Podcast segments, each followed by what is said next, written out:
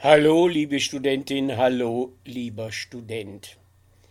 Heute meldet sich wieder Zikos aktuelle Information vom Zische Kolleg. Wir beschäftigen uns mit dem Thema Rache.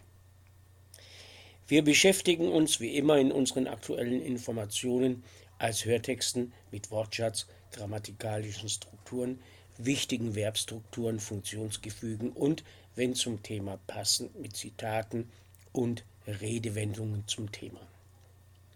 Nun zum Wortschatz und den Strukturen. Die Rache. Die Rache ist Revanche im negativen Sinn. Es ist die Vergeltung für das Böse, Vergeltung für das Unrecht, das man jemandem oder uns zugefügt hat. Wir üben Rache. Die Rache soll die Strafe für die böse Tat sein. Oder wie es im Alten Testament heißt, Auge um Auge, Zahn um Zahn. Das ist Rache. Dann haben wir die Rachgier oder die Rachsucht oder die Rachlust. Es sind Handlungen aus niedrigem Bewusstsein. Auch wenn Rache anfänglich süß ist, so zeigen diese drei Gefühle keine wirkliche Größe. Der Rachgierige oder Rachsüchtige hat das Gefühl, für Liebe, für Mitleid, für Vergebung verloren.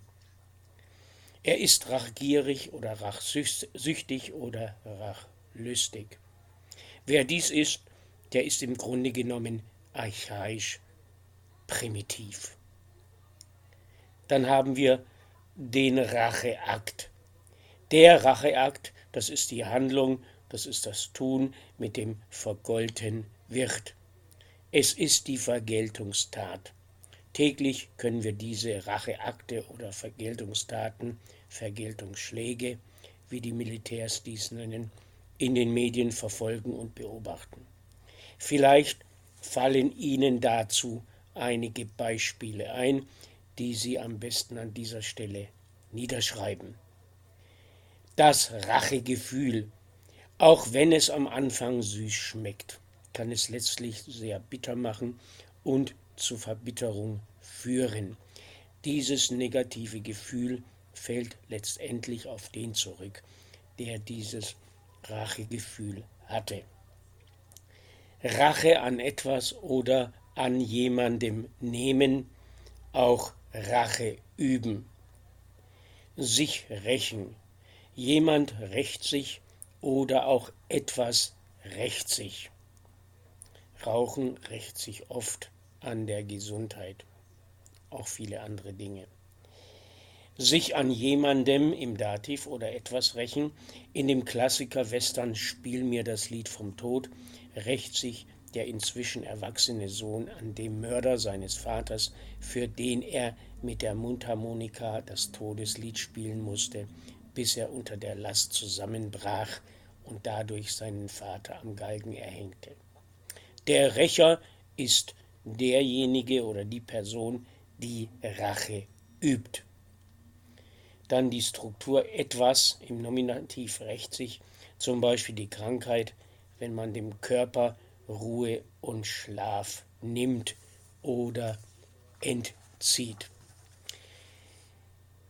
Etwas, nochmal nominativ, nominativ rächt sich an jemandem, mit Dativ der negative Gedanke an die Rache rächt sich an unserem seelischen, psychischen Wohlbefinden. Hier noch einige Zitate und Redewendungen. Was man dem Schlaf entzieht, das holt sich die Krankheit wieder. Das ist eine Redewendung. Es rächt sich erst im Alter, wenn man in jungen Jahren falsch oder was man in jungen Jahren falsch gemacht hat. Nochmal, es rächt sich erst im Alter, was man in jungen Jahren falsch gemacht hat. Die Jugendsünden rächen sich erst im Alter. Das ist eine Lebensweisheit. Rache ist süß, noch eine Redensart. Und mein Gedanke, wer vergibt, verzichtet auf Rache. Zum Schluss noch, liebe Studentin, lieber Student, alle Informationen zu diesem Podcast gibt es auf dafuts.wordpress.com. Dort findet sich der Kontakt über E-Mail, Telegram, iTunes, Stitcher, RSS, Facebook und Twitter. Außerdem Patreon, um diesen Podcast zu unterstützen. Ich verabschiede mich mit Tschüss und auf Wiederhören bis zur nächsten Podcast Info.